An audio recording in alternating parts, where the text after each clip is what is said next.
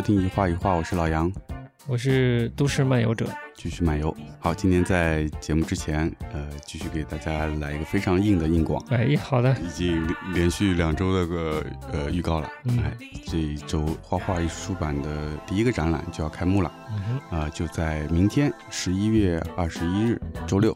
对的，地点在上海的香蕉鱼书店，作品的艺术家是上海的艺术家庄莹。展览的名字叫什么呢？展览的名字叫 Touch。这个展览明天就开幕了。嗯，其实这个节目是提前一周录好的。对对对。如果顺利的话，展览上还会有比较丰富的周边衍生产品。嗯，欢迎惠顾，欢迎惠顾，欢迎惠顾。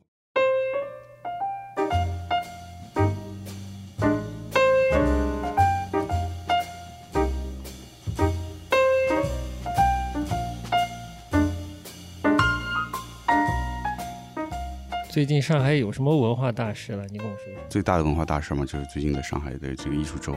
难道不是应该是明天在香蕉鱼举办的展览吗？哎呀，好的。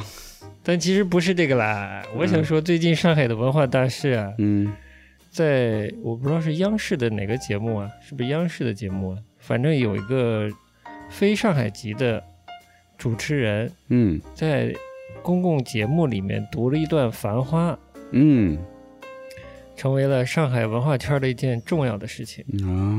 上海文化圈的各界人士也都争相点评和朗朗读了一一段。嗯，对，这是上海文化圈的一件大事。嗯，一怎么说呢？有点也，我是觉得也有一点讽刺，就上海本地文化啊，嗯。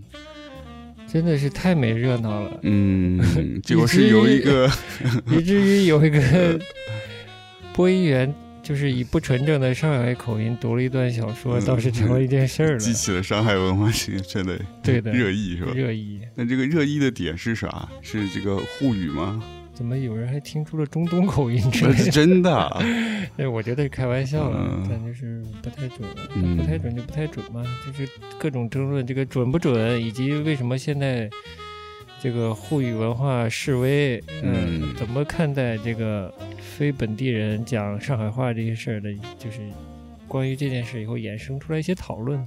好了，前前几期节目啊，都是讲一些这个都市漫游啊，把我们惯常的话题跟艺术相关的话题有点冷落了呢。哎，是上上期吧，讲到了这个成都博物馆。展欧洲名画的一些相关的内容，嗯，那可能艺术内容这这就是最近以来还是相对少了一些，相对少，嗯。嗯，主要上海前段时间的这个艺术的展览啊，其实也不是特别多了，嗯，或者说是我们比较关注的比较少吧，嗯嗯，就没有吸引到我们去看，嗯，那我们这一期呢，开头就先补一补呗，补一补，最近这上海就是主要的两大艺博会，哎，真。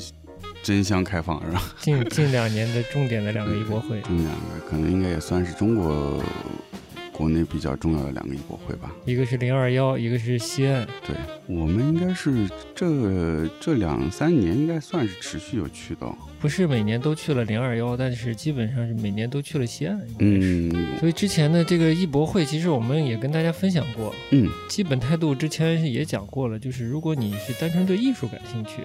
嗯，不是特别说是准备开始一个收藏啊，一个购买的行为的话，不太必要花这个钱去看艺博会。嗯，因为它没有一个什么相对系统性的梳理啊，基本上它不是一个欣赏艺术的一个环境啊。嗯，而且现在这个票价也是比较贵的。嗯，这个博览会的 VIP 日是礼拜几开始的？礼拜三还是礼拜四吧？哎，嗯，我们是第一天去的是吧？对，其实是你要去的。嗯，呃，后来我是到隔壁是为了去看杨福东，去到了西安那边。嗯，嗯，结果杨福东令我非常的失望。那么我就开始讲杨福东好了。嗯，可以，可以，可以。哎，好了，先讲艺博会吧。反正我看完了杨福东，我就就是正好你们在，我就进去混的看了一圈。是我本来对艺博会真的是没有太大兴致，但是想想毕竟是这个疫情后的。不能说疫情后啊，这个没心没肺。其实疫情没有离开我们，整个世界还是受疫情影响很严重的，就还是相当于一个疫情中的一个艺博会。嗯，所以就进去绕了一圈。嗯，就总的来说，这一届的艺博会跟上一届比吧，还是有蛮大不同的。嗯，艺博会就更像一个艺博会了。你倒说说以前有多不像艺博会？我觉得是之前艺博会他们特别西岸，我觉得每一届的变化还挺大的。你比如说像去年的话，一下子变得非常年轻。就是画廊挑选他们认为销得出去的作品去展示，有有任何跟艺博会性质相违背的这个点吗？其实没有呀。应该是说，画廊方对于市场的判断在改变。其实我是哎是这么说，就是除了对这个疫情中的艺博会，就画廊产业对他们。这个销售对象的判断，嗯，我有点好奇。其实也是从另一个角度在看经济了，嗯，就为什么之前说了那么多这个城市文化这些东西呢？就是想跟大家就是普及一个我的观念啊，嗯，就是文化这东西是跟政治经济都是有关系的，嗯，我们可能比较关心的是都市文化了。都市文化其实是离不开其他这两件事情的，就是经济和政治。嗯，首都的定义是什么？你知道吗？政治经济文化中心。对了，嗯，所有的直辖市、这个省会城市其实都是一样的。嗯，其他两点不了解，然后就表不及里，我是这么觉得。嗯，尤其是艺博会这样的环境，它主要的任务功能就是卖东西。那我当然要从买卖的角度去看一看，大家是怎么看这个买卖的喽。嗯，你看完了以后，觉得今年的作品是怎么样的？相对去年来说，整个选择作品更。成熟一些，装饰性也变强了。对，所以我就瞎分析了，我就我就说去年可能画廊还在讨好富二代，嗯，就之类的这样有消费能力的年轻人，今年就完全没有在讨好这样的人群了。嗯，因为今年的经济是，实话说是很差的，但不代表没有人在这个特殊的经济环境下得利嘛，他们。熔喷布生产能力的厂商就赚的很多嘛。其实整个生物制药啊相关的行业，其实就是跟疫情这个风口相关的行业，应该都还是不错的。Financial Times 还是哪个媒体啊报道，中国的嗯最富有的阶层，它的净值又升了。其实，在这样的一个经济环境下，今年对，但都不是房地产背景的。嗯，这个就不多说了，只是说。大的经济环境是一回事儿，但不代表没有新的人群有消费高单价艺术品的人群诞生。嗯，就瞎判断是这么判断了。嗯嗯，他显然针对的是可能是更成熟一些，我觉得应该是这么说，适合在年龄和心智上更成熟的，刚刚开始接触。艺术收藏的人群，嗯，就是没有那么深接触的，嗯，当然我也只看了个西岸的草草看的，所以我也这个就只是非常笼统的一个概念，嗯。嗯，还有一个很重要的这个消费场景 零二幺就没有去看了，就不知道了。对零二幺我也没去，但其实之前你的那个业内的朋友也分享了，说这个我不知道是零二幺还是西岸还是画廊。收效并不是特别好，嗯，整个主办方在门票上的收入是非常好的，嗯，这其实有点错位这件事情，嗯，就隔仅仅隔了隔了一年，整个这个西岸呈现的状态一下子就成熟起来，这个是完全是你觉得是完全是因为这个疫情的关系吗？不完全是啊，嗯，因为我觉得这个一年这个这个样两个样貌差距真的蛮大的。不知道，因为这个现在这个世界，你别看好像信息很发达，其实信息不对称是非常非常严重的。嗯嗯，所以很难也很难判断。嗯，不代表去年就是画廊业集体想讨好一个阶层或者一个人群，嗯，他们在这个思路的选择上未必就成功了。嗯，这也可能是真的去年就不怎么成功，今年才集体转向的。嗯，这个很难说。我去了两次嘛，我看到一张很大的这个埃里克斯卡茨就卖掉了嘛。嗯嗯。对我那天说我去的时候，正好听见有有藏家在询价嘛。等我周末礼拜六我再去，也就是隔了两到三天我再去的时候，那张大画已经没有了。嗯嗯，换上了一幅小的了已经。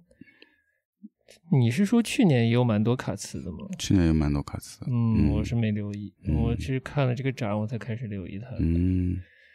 也可能去年这个卡斯就已经在中国已经受到关注了。嗯，刚才也是好奇查了一下克里斯蒂的这个拍卖记录啊，因为克里斯蒂现在在这个上海的外滩那边也有一个机构了，但我不知道他们开始拍卖了。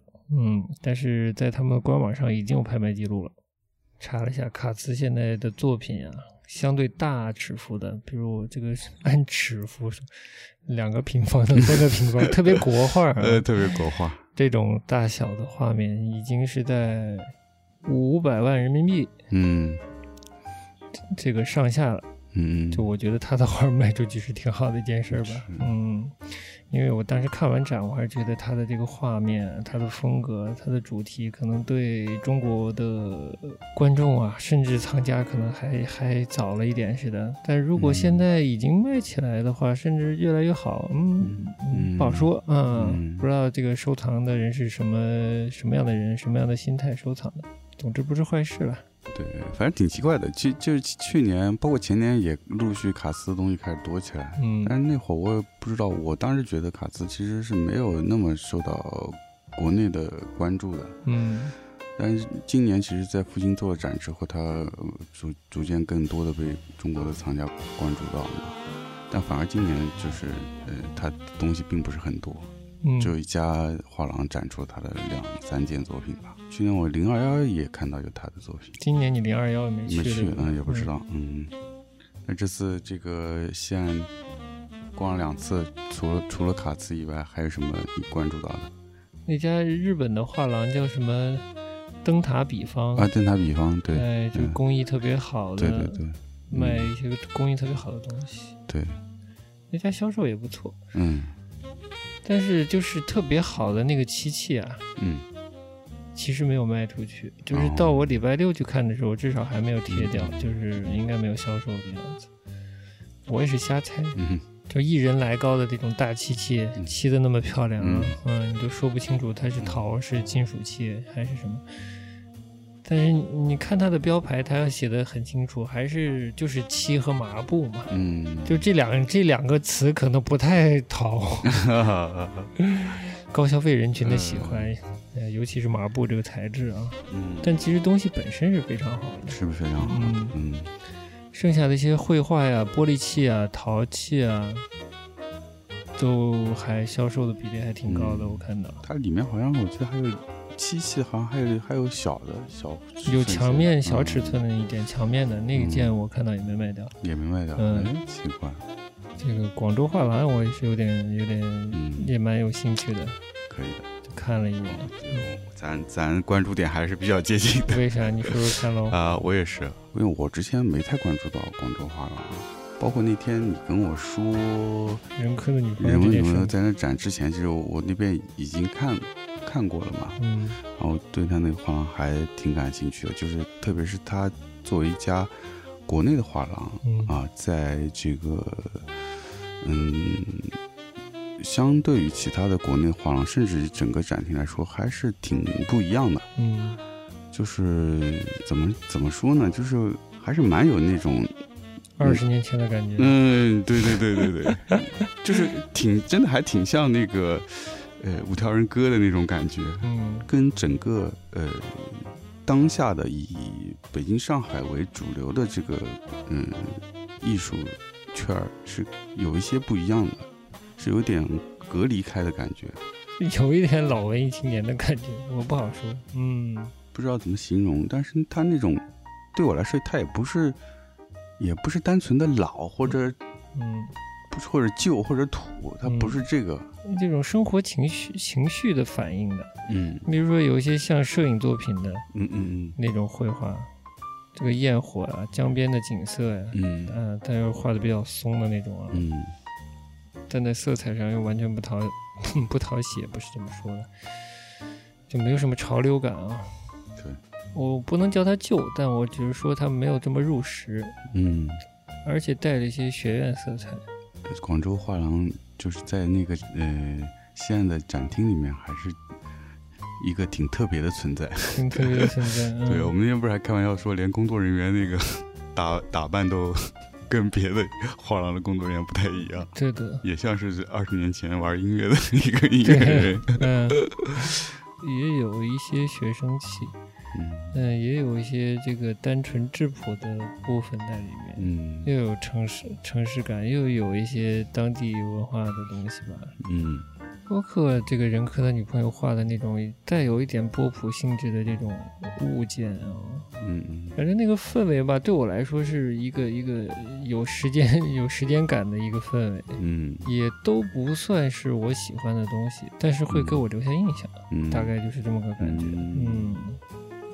我当然我没没询价，但我觉得那些小画儿。如果是我是一个买家的话，我可能可能会是我选择的对象吧。嗯，它其实不是抽象，它其实是一些生活场景里面的一些局部。嗯，然后它稍微有用有有一些把它抽离出来吧。比如它那个那个绿的，它其实是一些烛光嘛。除了烛光的呢？烛光也是有些呃场景的局部。嗯，比如说是一些风景的局部，或者是一些什么。物件的局部那种，嗯，而且还有一点就是，刚才你说，就是它有有一些时间感，又有一些学学生气息，又有一些都市感。但就作品来说，我觉得它在整个这个呈现的这些作品，它嗯品质也是 OK 的，也是蛮高的。我觉得从无论从那些小的绘画的这个绘画技巧上，还是说它整个的做工上，都是 OK 的。往往我们说到说比较学生气的东西，可能会它呈现出来，可能还是品质上会有一些粗糙感嘛。嗯，但他们这个嗯这次展的这些作品的做的还是相对。我说的学生气哦，不是这个我说错了，是更准确的说是一种院校气，就是艺术院校的院校气比较重一点。嗯，对，这也是我觉得它拉开时间的感觉，就是它。不那么对我来说啊，没有那么当下市场的，嗯，艺术商品的感觉，嗯，相对弱一些，嗯，大概就是这个意思，嗯嗯嗯，所以我就不会去从一个绘画者的角度去看他怎么这个玩弄或者玩味了他的绘画对象或者他的取材的对象，嗯，大概是这样的，好，知道艺术生跟普通人的区别了吧？嗯。还有还有一家感兴趣的就是那家卖版画的，还是蛮好的。以前没有留意到，就是以前不管零二幺啊还是西岸，没太留意到有哪个这个艺术经销商专门卖版画的。嗯，专门的好像是没有，我没有印象有看到过。西岸这儿除了西岸艺博会之外，呃，周边大大小小画廊，听说是明年整个这一片儿就要搬到旁边的那个叫什么一岛啊？西咱们就先说一岛了。嗯，也是你发给我的，说是妹岛合适设计的项目。对，我打开就看不出一毛钱的妹岛合适。嗯。有有啥关系？这这是妹岛在哪里呢？妹岛你怎么做了这么个玩意儿呢？嗯，他做了一岛呀。啊，好了，我收敛一下，就是作为一个还是蛮喜欢妹岛合适的人啊，就是之前就是去看这个，就是这个时尚纯野嘛。嗯，时尚纯野也算是妹岛合适的弟子了。之前的展览也很热嘛，大家也看到了时尚纯野风格是怎样的。其实是对妹岛的一种延续了，嗯，但你再看一下所谓的这个西岸一岛，就看不出妹岛的这个建筑风格的影子嘛，嗯，所以就特别的遗憾，嗯，对，就是妹岛终于在中国做了一个大项目了，然后看不出是他做的，不是太妹岛，嗯，看不出他做的，对，再加上上面很显眼的那个西岸一岛四个字，有浓浓浓的这个呃。装饰公司做的设计的感觉，哎呀，形容的非常贴切，所以就不忍心往那儿看，看过去，哎呀，辣眼睛。辣眼睛。这个之之前也说嘛，就是时尚纯野，包括魅岛，就是偏轻薄透露嘛。建筑风格上还是以轻盈的这种视觉风格，嗯，这是非常鲜明的特色嘛。就像你看到特别好看的、有肌肤质感的清水混凝土，你就能想起是哪个人，对不啦？嗯，就是建筑风格就是大概这么回事儿，就是日本的建筑师啊，欧洲都不了解。但你看那个东西就完全想不到嘛，嗯，就是一个。玻璃幕墙的方盒子，哪有玻璃幕墙？玻璃幕墙都被遮盖了起来。它在我可能是玻璃幕墙结构外面又加了一层金属网罩之类的东西，嗯，就令那个东西整体又灰又沉，嗯，然后企图心也也挺明显的，就是一听就就像在模仿一个，比如纽约的 Chelsea 那边也蛮多这种有一些层的。嗯，富集了一些画廊，可能也配套一些其他商业的这种小栋的建筑。嗯，它是一个大规模的版本，那个体量大太多了。嗯，就是这个所谓的这个西安一岛。嗯，然后就是模仿这个，呃，香港的这个 H Queens。嗯，那是卓纳呀，什么豪斯沃斯还是豪什么的。嗯，就西方比较重要的画廊在那里嘛。嗯，感觉是在模仿这样一个一个业态了。其实一种先是业态的模仿，嗯，然后又找了个大牌设计师来设计，企图心是很强了，看得出来。但从只是单纯从现在的建筑外观看，不是特别的，不是特别美好。嗯，单纯从建筑上看都没有。都没有那个香港的 H Queens 好看。嗯，给你发的照片也比较了，都没有 H Queens 那一栋建筑看起来透。嗯，那个感觉。Anyway，我们就继续往下看呗，反正就是西西安在努力的发展中。对，但其实西安也发展了多少年了？就感觉就是也挺 挺缓慢的。那你要说多少年，那也是挺多年了。从世博之后就开始了。这就开始了。其实世博都算是他的前，嗯嗯，怎么说呢？序曲吧。序曲，嗯。到现在吃饭问题还没解决，那我们就回到我们之前节目说到了都市的那个那一元的逻辑，就那个简单逻辑啊，大家试着体会吧。我觉得之前节目都说多了，只是最可惜的还是妹岛第一个中国项目是这个样子。嗯，本来我们在北京看到那个望京 SOHO，望京 SOHO，嗯，扎哈做的，扎哈做的。本来竞标的时候妹岛也竞标了，那个项目渲染图看起来还蛮不错的，嗯，但是没被选中嘛。嗯，扎哈那个感觉是一个低配版的扎哈，也 不是特别好，所以妹岛没在北京盖出来也不是什么损失，感觉啊也没有，感觉做出来也会给低配版也是 低配的妹岛，但现在来了上海，感觉也 有点低配了。说回这些还没搬到这个西岸一岛的这些画廊，嗯，你不是有些配套呃配合这个艺术周的展览嘛？是，我就其他的我也没关注，就关注了这个香格纳的杨福东，嗯，发现跟去年艺博会上看到的杨福东是差不差不多的杨福东，或者说对我来说更失望的杨福东，嗯，是一个好像依然缺钱的杨福东。嗯 就是开始佛不是佛系啊，这个佛系也很不恰当。就简单的说，就是他画了一些嗯。罗汉像，嗯，从他那个画上签的，呃，包括旁边的注释来来看的话，就是两个人，一个石涛，一个石涛，一个叫颜辉吗？颜辉，嗯。嗯，就两个人，而且还不是一个时代的，嗯，一个是明末清初的，一个是元还是是不是？对，呃，石涛是元代的，是吧？元，嗯。就是他根据这两位之前画过的十六罗汉像，嗯，他画了一组罗汉像一样的这种画面，配合了一些摄影，山间摄影，然后配合了一些非常有他个人特色的那种人物摄影。其实那一部分是作为喜欢他的人来说是应该是最期待的部分。嗯嗯，就是他如何制造一个当下的一个跟其他。中国其他年代的这种暧昧的关系和人物处境的这种关系，嗯，这是最令人期待的。罗汉像我就不说了，这个庄影人家是庄影，我们合作的第一个艺术家，他是国画背景啊，我也是比较希望他去看一眼的。他的反馈就是看不懂。关于这个杨福东画的罗汉，罗汉像，那我就不多评价了。然后比较期待的那些人物摄影呢？就乍一看有味道，这把整个展览看完又看出一些奇怪的味道，嗯，那种时尚摄影的味道有点往外钻。时尚摄影嘛，就是非常的做态嘛，对吧？嗯，大部分都是这样的。那时尚摄影是时尚摄影，它就得做态，对不对？那杨福东不是一个做态嘛？或者说他好的就是能把文化以一种看似有点不自然的方式。混合在一起，嗯嗯，非常的暧昧有趣。对，它我觉得它有趣就是把时代、空间有趣的混合在一起，然后产生一种很暧昧的感觉，嗯，甚至一种文化乌托邦的感觉。对，但是它又不是让你觉得很生硬的那种，像直接拼贴上去的那种感觉。对。但这次我就觉得有一点点这个味道，有一点点，有点拼拼凑感了。去年开始就是它开始有一些。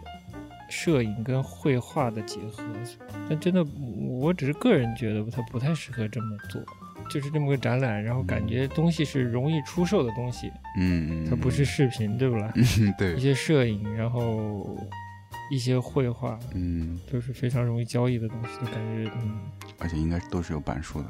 啊，对，都是有板书的。然后我听到了他那个香格纳的那个销售在介绍的时候，摄影都是有板书的。嗯，毕竟嘛，这个疫情来了嘛。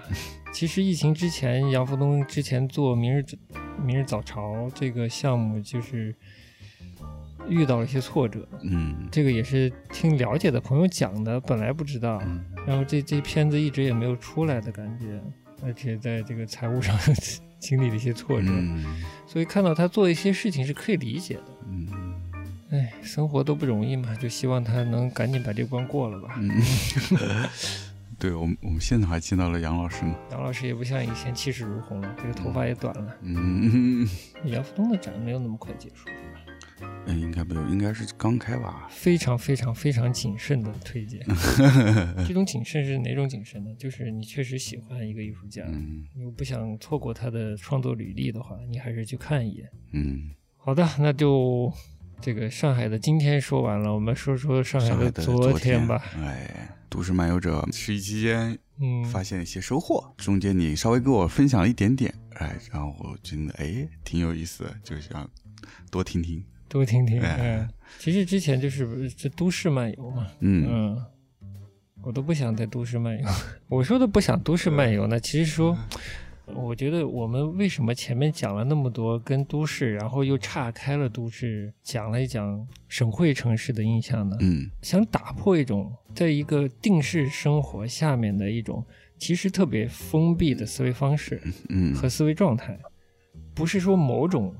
生活状态下的人，或者某种身份的人是这样的。我觉得所有身份的、所有生活状态下，多少都是这样的。嗯，就是说，不管你是在体制内工作的，嗯，还是体制外经商的，还是说在任何的打工，或者是是任何意义上的劳动输出工作者的，你可能都有一些定式，在这个定式下理解的是这个城市，然后它它可能会非常的窄。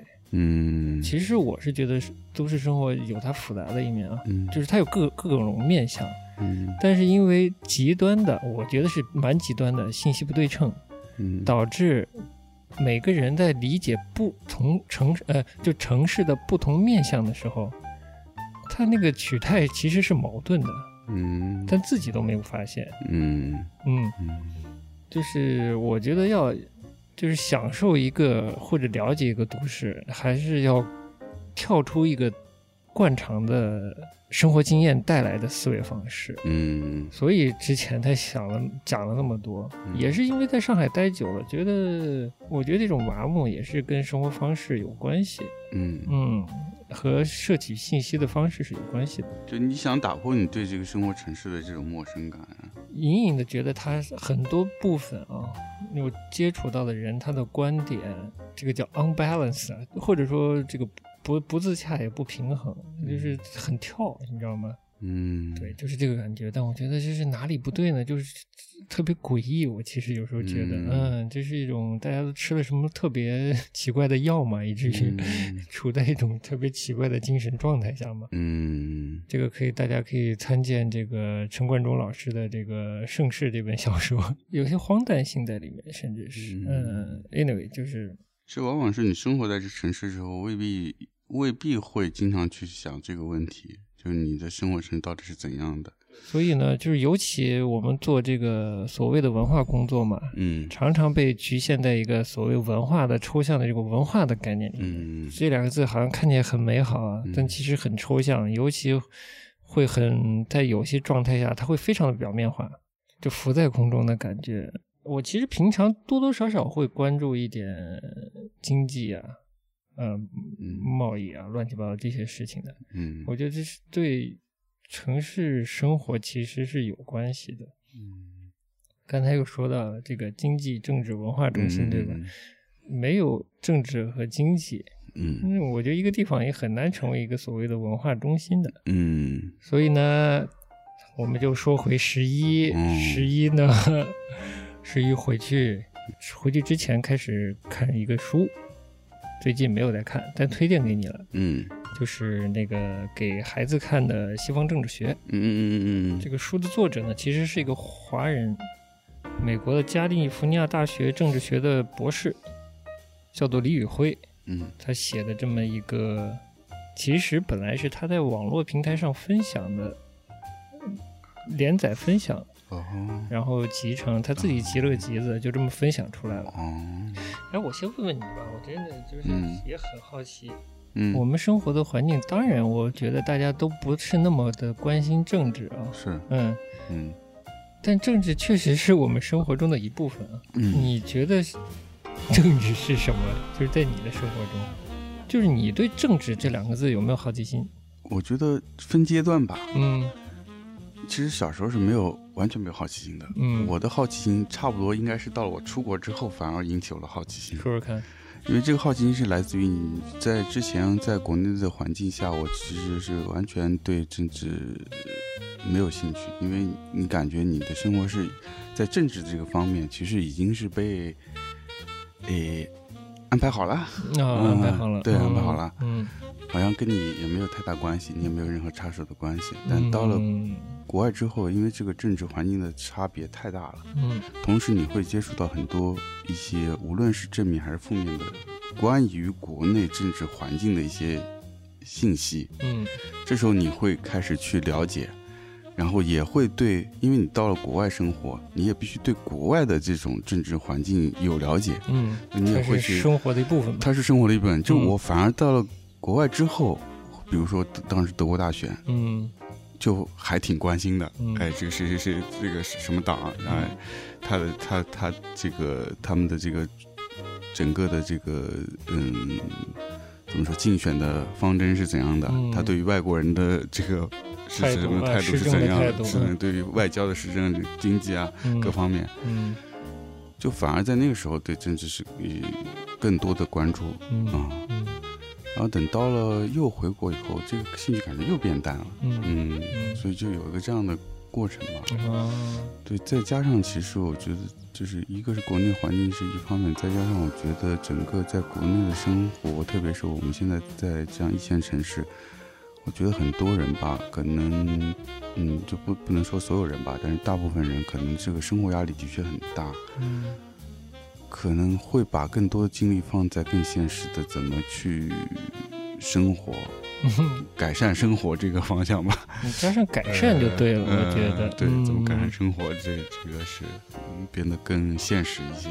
可能觉得好像即使关心的政治，也不能马上带来什么，嗯，对自己的生活不带明显的改变。嗯，但其实我觉得政治这个东西，它它本来也不是说。马上就能改变什么的？哎，嗯，你这还是很睿智的对，就就还是他也需要一个过程。就像无论像现在美国大选这样，你不可能指望说现在换了拜登上来，他的整个国家的政治方向或者他的其他各个上面政策会有多大的改变？这个，嗯，不可能的。嗯，那你这个。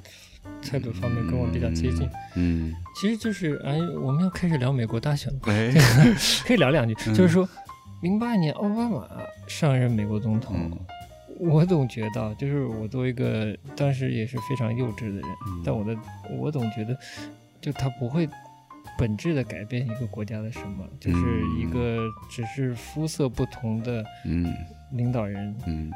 在一个民主国家里，一个肤色不同的领导人上台，他能带来多么颠覆性的改变？可能是不会。毕竟这个国家的政治系统已经这么多年了。嗯，奥巴马他虽然肤色不同，但是更多他可能是一个，我不知道讲合不合适，就是他是一个竞选时候的一个符号。嗯，给人感觉是美国的政治更怎么更开放？嗯，更加民主了。嗯，更加。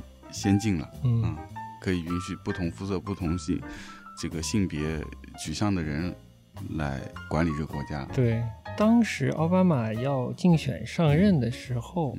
这个新闻是热度非常高的，嗯，就有一些关于美国选举的一些讨论，一些什么。我倒是现现在隐隐的想起来，就是在当时那个时间点，我才发现我其实非常不了解美国政治制度和整个游戏规则，是非常不了解的。嗯，我觉得它是一个蛮庞大的系统的。嗯，而。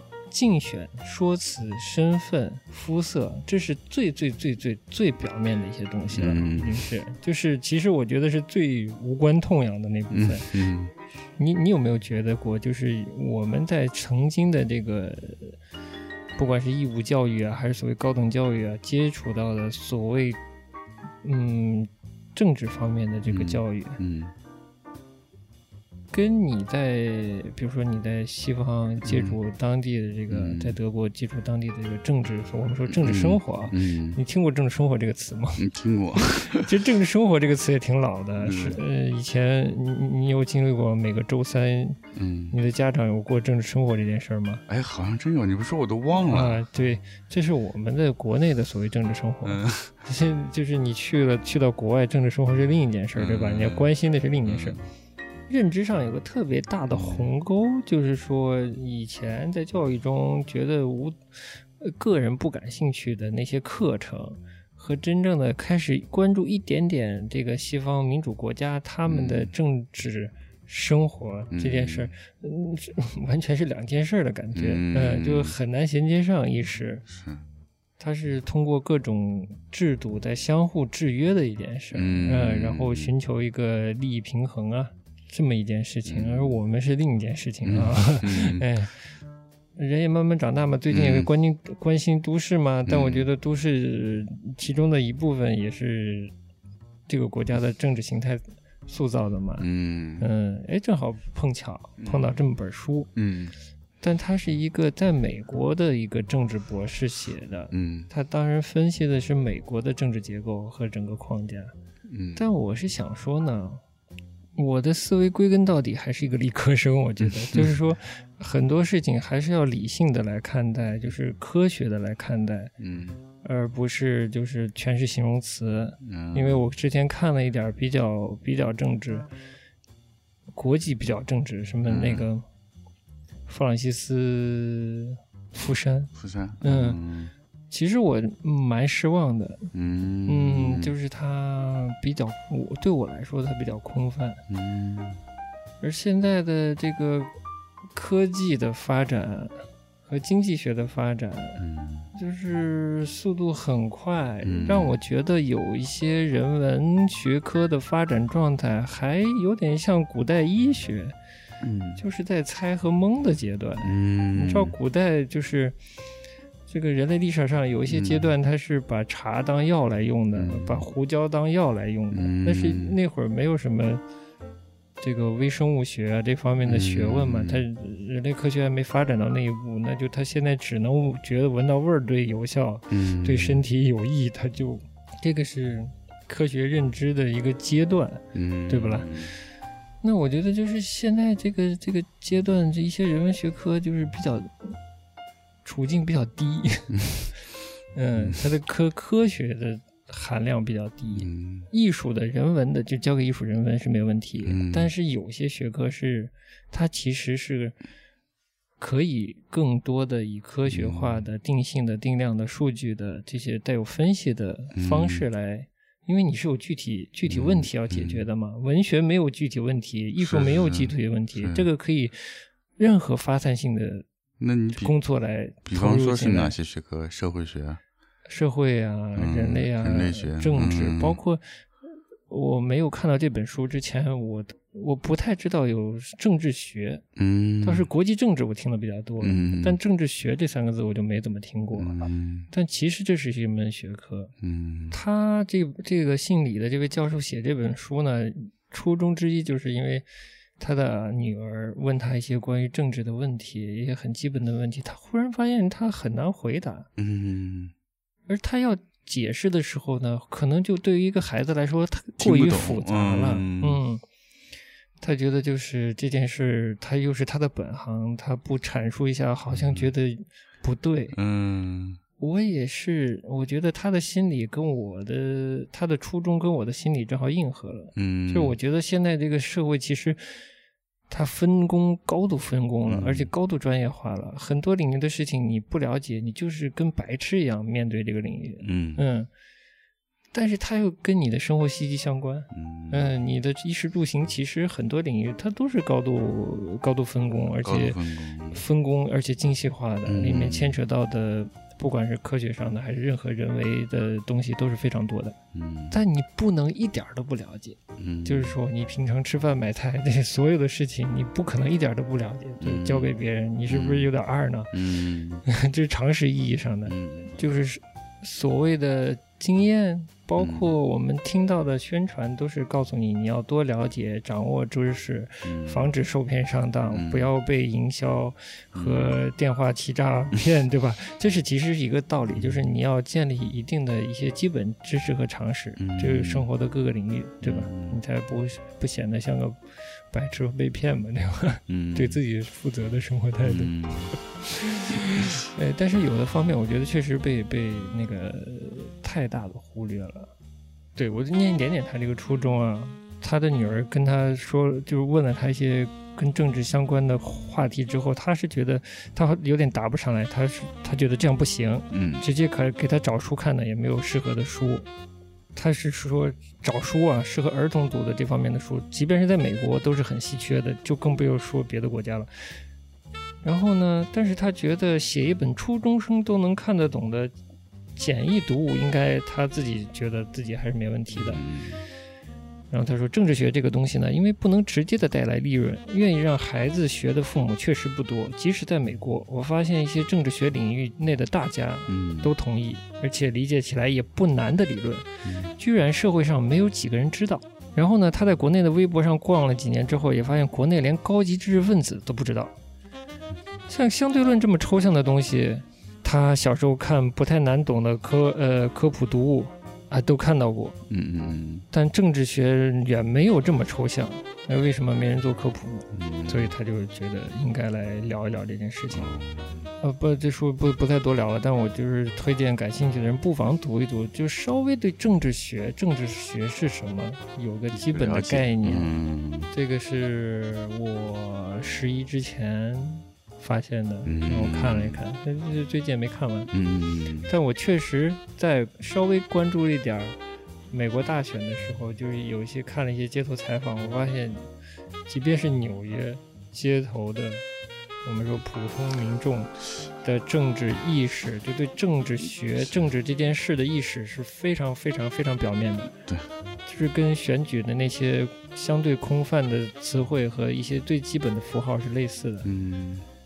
但所有政治的，呃，就是不是所有政治，就是一个国家、一个城市的运作，它是基于特别多、特别具体、量化的东西在运作的，不是那么抽象的，或者说就根本不是一个抽象问题，它都是非常具体的。挖一条沟、铺一条路、盖一栋楼，嗯，发一份保险，嗯，发一份补助，这后面全都是数字，好吗？嗯，一个。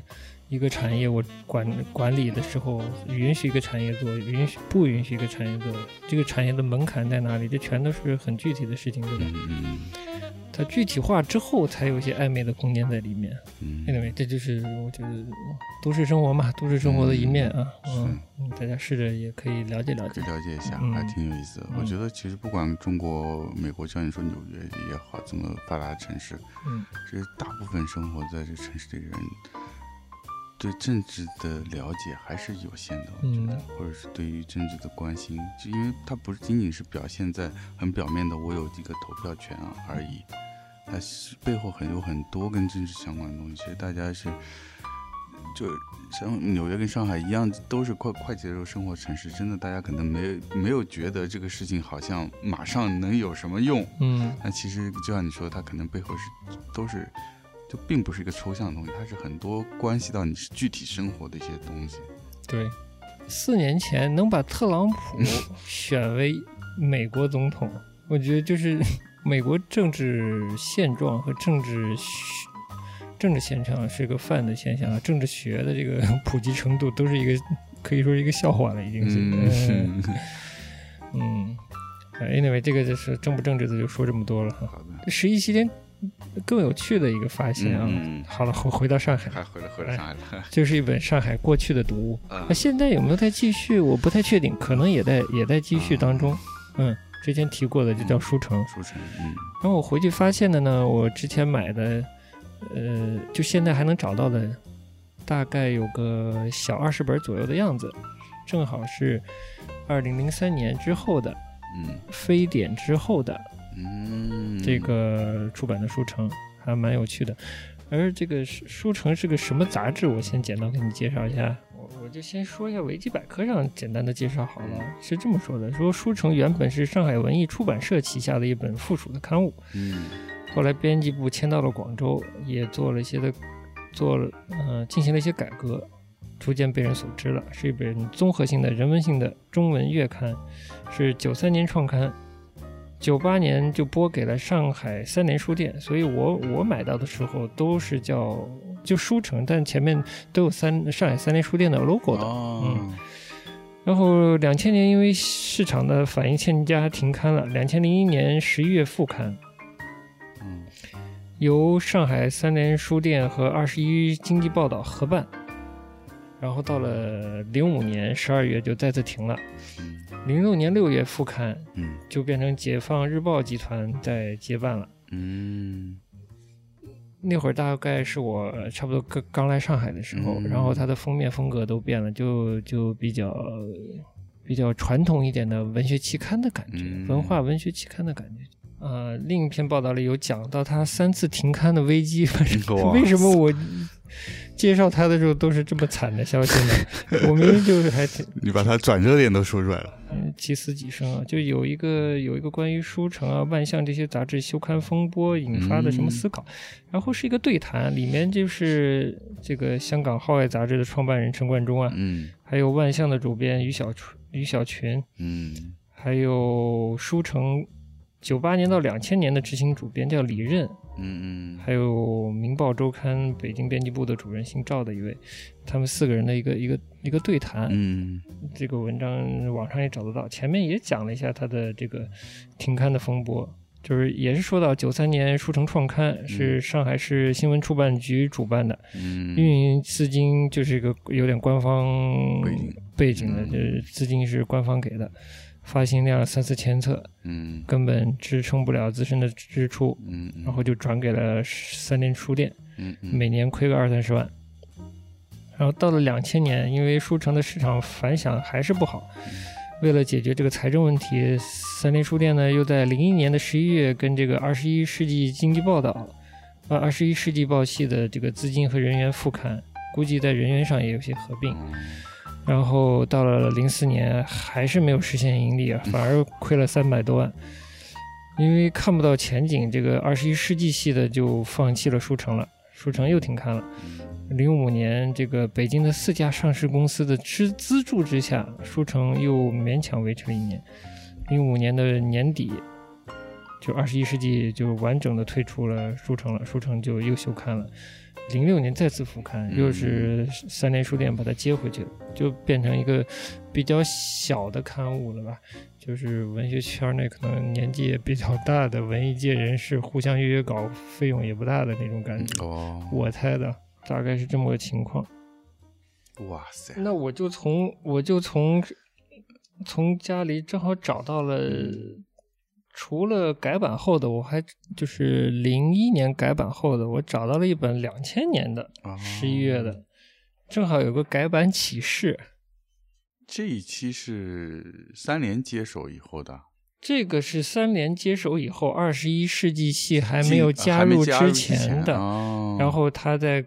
在二两千年的十一月，在告诉读者我们要改版了。念一下这个两千零一年改版的时候，它有一个小小的文章，就是小的告知啊，启示告告知这个读者我们要改版了。他怎么说的啊？书城书城曾经以时尚化的知识、活泼多样的文风给读者留下深刻的印象，也给书评界吹进一股新鲜的清风。然而，创新与局限是共存的。书城因未能贴近书界热点而削弱了杂志的影响力。为了弥补不足，我们将于两千零一年起改版。充分发挥报纸型杂志的功能，更好地为出版界和读者服务。书城的改版并非是另起炉灶，而是计之所长，补及补其所短。杂志将锐意追求知识时尚化，注重思想化，呃，注重思想文化启迪，提倡和张扬人文关怀，提高雅俗共赏的阅读品味，梳理调整栏目。意在贴近出版界，贴近社会，贴近人文热点，淡化纯个人化的倾向，逐步在青年学子和青年知识阶层中形成冲击力和影响。新版的书城将继续倡导人文阅读，即阅读现代都市，阅读人生，阅读社会。但顾名思义，书城是以书为本位的。其实，书便是大写的人生，是社会的缩影，是文化的传媒。由读书而引发对城市的，也它括号里城后面是现代社会，也就是以读书引发的对现代社会的思考和遐想。因此，阅读由书以及人生以及社会以及文化是书城改版的出发点和归宿。书城是大众的文化杂志，既然是属于大众的，便希冀大众的认可。为使读者能得到更多的实惠，新的书城将为八开二十四版。信息量却超过了旧版，定价为两元，那会儿才两元。我靠！改版成功与否也仰仗新老读者的鼓励和支持。本刊将热切的期待上帝的批评，上帝是打引号的，应该就是读者的意思。因为这个旧版要告别了嘛，嗯，这个有一个编辑流水账，我觉得就是当时的主编写的，他估计就是流水账记了记他这几年在书城的工作吧。嗯，我先念一点啊。嗯，旅行一年前与出版社达成了合约，到年底编完还剩最后一期的杂志之后，我就会离开书城。动身之前要打点行装，这里呢报一下流水账。回放经手编发过的重头内容，也算对书城老读者和杂志社新负责人的一个交代。关于专题呢，杂志的专题或者说封面文章这种形式不是我们的独创，不过拿来用了而已。国内文化杂志至今还不多见，就当时这种专题的做法还不多见。改版三年来，每期书城都会推出一个专题，尽管这一单元未必是整本杂志中最好的文章。但所提出的问题确实是编者最希望读者留心关注的。虽然缺乏财力的投入和精心的策划，上述专题做的不尽理想，但意思总算摆在那里，也可以说明我们朝着贴近时代、靠近读者的方向努力过了。关于特辑，如果说书城的专题多发实文，就时事文章的话，那么后来专门辟出的特辑讲的就是故事。其实做特辑筛选的人物也没有周密的计划、严格的标准，多半看的是有没有新闻由头，再根据手边有多少便利的稿子资源，就这么对付下来了。两年下来，我们通过特辑的形式介深入介绍过的作家学者有二十四人，文学家有十四人次：昆德拉、村上春树、纳博科夫、钱钟书、卡尔维诺、杜拉斯、歌德、怀特、里奥。圣埃克苏佩里、费明、本雅明、苏珊·桑塔格，经济学家有六人，嗯，弗里德曼、昆、呃，曼昆，呃，德鲁克、张五常、施蒂格勒、萨缪尔森，哲学家和历史学家，还有企业家，分别各有一人，应该是是是不是以赛亚·柏林？柏林，然后黄仁宇和奥格威。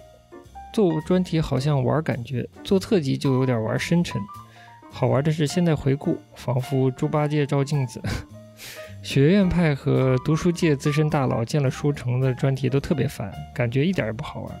而社会公众人物，尤其是非专业的年轻人，不见得喜欢我们的特辑，反应有些深沉，有时玩过头了，读起来比较累。反正都是些破玩意儿。关于连载呢，目前的书城偏好行文，呃，刊行短文，为的是尊重现代人的阅读习惯。但一些信息量、可读性、资料价值都不错的长篇文章，我们变通的也以连载的形式加以处理。比如有书信，永远的有永远的留言，张爱玲致夏志清遗札，还有波伏娃给亚伦，呃，给亚格伦的信。还有书评，《纽约时报》书评《百年佳作精选》，以及传记《柏林：我的思想道路》。村上春树的世界。嗯，这是杜拉斯吗？读者对这份期刊出的文字以及连载长度，有的说过瘾，也有的抱怨，看法不一，这很正常。呃，改版初期，我们还以排行榜的炒作形式搞过一些评选，比如九期中国热门杂志排行榜啦，九期十大好书榜啦，中国优秀电视专栏排行榜啦，中国特色民营书店排行榜啦，还有二十年来影响最大的二十本书。这是当然了，影响力是谈不上的。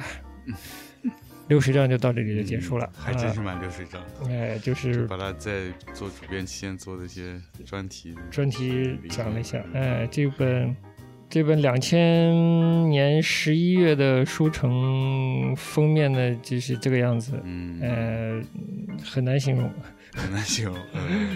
就是跟传统的这个杂志封面的设计哪里都靠不上的感觉，哎，有点 是吧？有点各色，呃，到时候可以拍一下，呃，五块八一本。这个封面 highlight 出了一些文章的内容，比如说认识营销经典，还有美国的新知识分子苏珊桑塔格，嗯，纳米炒成爆米花，嗯，比杰比森西奥朗读记。目送一个不带伞的理想主义者的背影，在边缘地带作业。然后本期的到了第五页，就有一个不太俊俏的青年的肖像摄影。嗯，呃，这篇文章的名字叫《抒情的陷阱》，这个作者叫许知远，大概是这样。嗯，这改版之前的拿来的另一本啊，已经是两千零三年的九月了。这是那个那个那个那个财经。介入以后，对二十一世纪财经报道已经介入之后的，呃，的确从封面设计到内页的排版更亲有亲和力了，更更有亲和力了。还有插画呢，接近纽约客风格的时期了。嗯，呃，首先九月份，当时非典基本要告别了。嗯，然后这一本的专题是上海开埠一百六十年，我觉得这个就可以之后就可以捧读了。嗯，这个就比较像《纽约客》，它前面就有一些电影啊、书籍啊这种感觉的。呃，我看还有啥啊？不光是电影和书籍哦，经典电影就偏当时这个 DVD 啊、影像这些还比较流行的时候，还有一些经典电影，其实是依托于。DVD 时代的这个趣味，然后还有一些古典音乐推荐，非古典音乐的推荐呢，是严俊写的，推荐了些什么呢？第一个我就不认识，摩登天空，摩登摩登天空下面的这个叫石榴的厂牌啊，这我听都没听过，嗯，好像做做电子吧，是吧？推的一张叫 The Password，什刹海，苏鲁米，嗯嗯。对，那那苏鲁米你知道的，我知道，做巴比特的。Panda Twin 就是跟封江州一起玩暴躁数码硬核的音乐青年。呃，还推了一张 MT Egg，MT Egg 是什么厂牌啊？推了一张这个 Shit Dog，嗯，Burning Youth。Shit Dog 是武汉朋克刚刚崛起时的愤怒狗眼，嗯嗯。主唱的王振平，王振平啊，呃，也是中国地下摇滚萌芽期武汉、南京音乐圈的活跃分子。哦，在加拿大独立厂牌下面发的一张，当时 PK 第一张也是在在这家发的啊。Empty Egg，嗯，呀，又又回到了你的岁月了。非古典音乐的推荐部分的内容是这个气息啊。然后还有一个叫新音乐，哇，还是严俊推的啊。这个新音乐呢，其实推的就是。音乐现场了，嗯嗯，是不是也特别啊？就告诉你有些什么演出的感觉，嗯，但有时候未必时效性那么强啊。他我来说说他推的地方，北京，呃，东方迷香是在和酒吧的一个演出，嗯，乐手是英国人、法国人，对，其实就是乐队演出，他会推一些现场乐队演出，呃，什么真唱运动一周年在汽车电影院。听着怎么特别像崔健老师会干的事儿呢？演出的是越来越流行的朋克乐队反光镜，越来越和 和蔼的另类乐队什么是子曰？那个字儿我都不认识。子曰，嗯，越来越自负的说唱金属 CMCB，嗯，越来越独特的说唱金属痛苦的信仰，嗯，越来越仙风道骨的吉他摇滚乐队废墟。啊，大家可能没听过那个时期的痛痒哈。对，说唱金属，说唱金属跟现在完全不是一回事儿。呃，还推了另一个叫《非分之想》，愤怒的愤是在好运酒吧。哦，推的是一个三个乐队的拼盘演出，嗯，一个是叫 Galaxy，一个叫潜水艇，一个叫赤色玛雅，嗯嗯，都蛮有时代感的名字。好，这个严峻推荐的现场演出就到这里结束了，然后之后就是古典音乐会的推荐，有广州的，有呃。对，只推了一个广州的这个古典音乐表演的演出，然后戏剧的部分推的是北京的大型话剧《北街南苑》，嗯，然后还有一个上海的话剧叫《香水》，一个无场次话剧叫《同行》，嗯，都是在话剧艺术中心，嗯，然后推视觉的展览，这就是艺术展了，应该是。艺术展推荐谁写的？张朝辉。嗯，你不一定知道。我觉得他们请的作者不一定是现在还有人知道的作者。嗯，退的王能涛个展为新人民服务。你看，SARS 之间，王能涛赶住一批作品，展现了为新人民服务这个展览上，慢慢时代感，时代感。然后第二个展览还是念珠与笔触，是在北京东京艺术工程这个地方，我都不知道这个地方现在在不在了。这是一个十分令人关注的展览。首先，原计划在春天举行的展览，因为 SARS 推迟而到了盛夏，在艺术与商业一次性杂交的飞地七九八工厂内举行，又是浓浓的时代感。又展出了新老艺术家六十眼于一件作品，其中包括了于有涵、李华生这样的老牌艺术家，有大批的中年艺术家，比如陈光武、呃野雪、依林、刘毅、陆青、丁乙、徐宏明。潘颖等，嗯，是一个群展。有还有中国美术馆的开幕展，中国美术馆在在这一年开幕了。安东尼·格雷姆土地国家博物馆的展。格雷姆做过大型个展啊。国家博物馆可以啊，是吧？我都不知道这人是谁，我都不知道。就是就是英国的观念雕塑，也是这几年特别火，是吧？在龙做过个展，哎，龙还是在里德要做个展。这是这是那个艺博会也有他。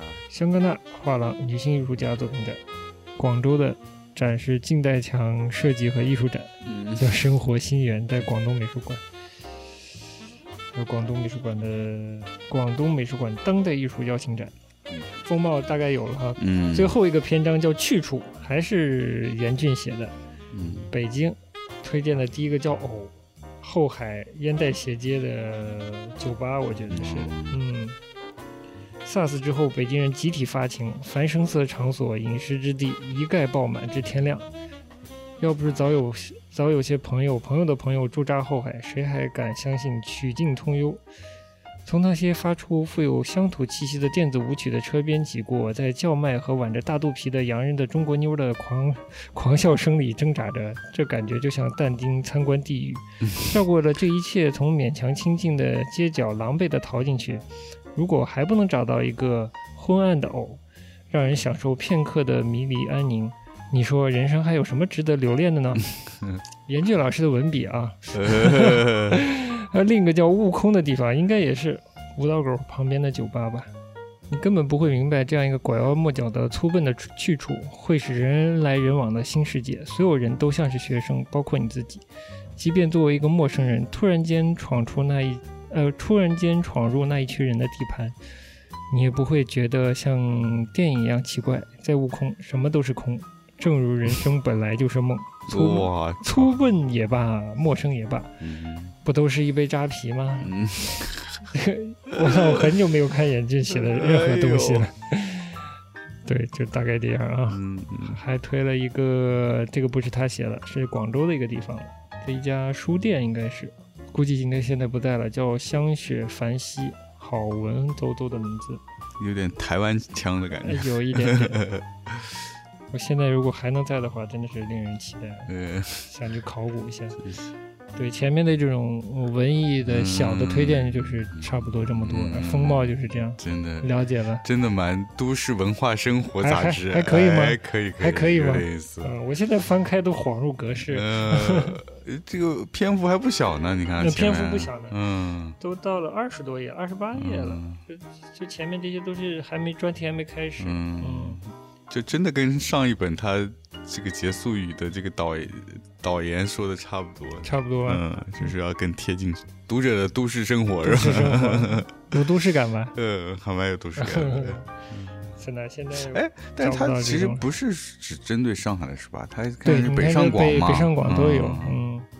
然后就到了专题，上海开埠一百六十年，很有意思。我读之前又读了一下，嗯，我觉得要分享一下，嗯，里面可能很多东西是上海人都不知道的上海过去，还蛮有趣的。可以的。但其实那会儿你。看这个杂志时候，你在西安嘛？他介绍都是北上广的活动，其实你也没办法参与到。没办法参与嘛？这是我觉得距离感是最美妙的。距离才是美。对呀，呃，是，就是长期的暗恋嘛。但是呢，又不是跟这个文化生活完全绝缘的。嗯，对，反而很有趣。就是当时看很多的西方电影，通过各种的不正版资源，以及这个西方音乐。嗯，既有现代色彩，其实有一些有都市色彩，有些音乐什么的没有都市色彩啊。但整个这个行为，我觉得这种文艺行为是比较都市文化的。嗯，就是然后看到这个东西呢，呃，又远又近，嗯，很奇妙的体验，我觉得是。嗯，书城是。时事感、文化感的一个一个巧妙的平衡吧。嗯，但即便就像他前任主编说的，他们的境遇一样，可能改版之后这么符合的内容的形式，依然是很难找到一个读者群的。嗯嗯。就是学院派可能觉得他怎样，然后普通观呃普通的读者又会觉得他怎样，他可能位置有点尴尬，嗯，所以才会又又继续亏损嘛，嗯，哎，这蛮可惜的，嗯，就是说这说白了，这本杂志又不能代表上海的一个大众风貌吧，和和阅读倾向吧，但曾经有过还是蛮好的。是不是他来的早了，还是来的太晚了？嗯，然后说不清。嗯嗯，可能还是都市化的进程短又快。嗯，就是这很快就把这个就压缩了，压缩了。其实还有一些，嗯嗯，那个怎么说好呢？就是带有一些文艺气息的、文绉绉的都市文化一些的，比如那个。明日风尚啊，明啊，还，嗯，就是就就出现过一些这种杂志，有的比他们还命短。对，是，对，嗯，都有，我觉得都有一个编辑思路，是，呃，然后开本售价，售价有。一个相对的受众的人群的设定，对，然后自己的一个视觉风格也会有一定的对选择。还蛮有趣，那个阶段我觉得杂志还是蛮吸引人的。嗯，可能跟那会儿也是很多香香港杂志或者港台杂志，它的出了中文版进来，然后那个杂志这一块变得蛮活跃的，我感觉。对对对，有这么一个时期。对，嗯，更丰富、更多元了。那阵子我也是看，包括专业类杂志也挺多的。嗯，美术类或者设计类杂志也挺多。你想想啊，我们随便。发散一下，二约二十年前的话，六零后到七零后，嗯，哦，那倒真是有点难，是吧？光靠大学生，就是相对文艺情怀的大学生来养活，可能是有点难。但是这个成年人群呢，他的出生和成长的年代呢？少了这块儿，也有可能不支持他这么关注这方面。对，差不多哎，真的是，基本上是七零末到八零初开始，才慢慢他们成长期才慢慢恢复了一个所谓有都市城市的文化生活，才慢慢才恢复起来。总之就先分享这么多，然后里面的内容我觉得可以慢慢的分享。好的，就像之前说的，我觉得当时的内容。呃，眼界什么的都还嗯蛮值得隔了这么远再看一看的。而且那个时期也挺特别的，正好是一个沸点结束的时期。嗯，我刚才其实我突然想说啊，这个呃呃，再再差一点我们就就结了，就是说那个时期，两千年代头上，作为一个年轻人对都市的畅想，嗯，就比较一元，嗯。但我现在回头再看，这么多年过去了，我觉得很多城市的塑造其实是。由城市之外的人完成的，新进入城市的人来塑造的。我们且且不说在物质层面啊，嗯，因为这个几乎所有的楼都是农民工盖的吧，没有城市人去盖楼吧，基本上，嗯，这个我们就不说了。嗯，在文化上，我觉得很多也是从新进，就是新进入城市的人来完成的。嗯，之前也说到，就是公有制体制下面，就是解放后到改革开放前这个。都市城市这个形态，一它小，二少，而且是特别公有制形态的嘛。直到商品经济开始走起来之后，人口的流动逐渐逐渐的自由，嗯，是一个过程，不是像以前也没有现在这么自由，就一直在渐进演变的过程之中，越来越多城市外的人进入城市，把城市的规模扩大之后，形成一个城市的一个所谓的。呃城市的面貌，城市的景观，包括它的文化的景观，我也不知道我怎么最近怎么观察，可能跟我看脱口秀大会有关系。嗯，里面有个姑娘叫杨丽，呃，她就会说一些，就比如说我我妈是杀猪的呀，嗯，然后她家乡的生活经验，以及他在上学，嗯，又读了个时装学院的设计系，然后就讲脱口秀，就是这种东西混杂在一起。然后有很多人会喜欢，然后他又会讲一些女性主题的话题。我是想说，城市，我们现在的城市文化是新进入城市的人逐渐在认识城市和认识自我的身份的时候逐渐形成的。嗯，但这个是非常模糊的概念啊，我也没有统计的数字，我只能举这么一个例子，或者再举一个例子的话，就是刘晓东。或者是再举一个例子的话，或者贾樟柯，嗯，呃，再举一个例子的话，比如说张亚东，嗯，这都是小地方的孩子吧？嗯是不是都进入城市了？嗯是不是都文艺了起来？嗯 是不是都多少塑造了中国城市的不同层面的文艺生活的样貌？你说是不是呢？我觉得这个现象还会持续发展下去。嗯，反而是逐渐以前的体制内的公有制形态下的文化口下面的人，反而可能没有太多的活力，创造出新的东西，或者对城市的变化有足够的敏感度，是没有的。而只有从小地方进入城市的人才会。有一种每个毛孔都打开的感觉，就哪里都跟自己的经验不一样。重新在确立自己的身份的时候，也在确立自己跟城市的关系的时候，在也就开始塑造这个城市了。我觉得街上的那些快递小哥呀、外卖小哥啊，就各行各业的从。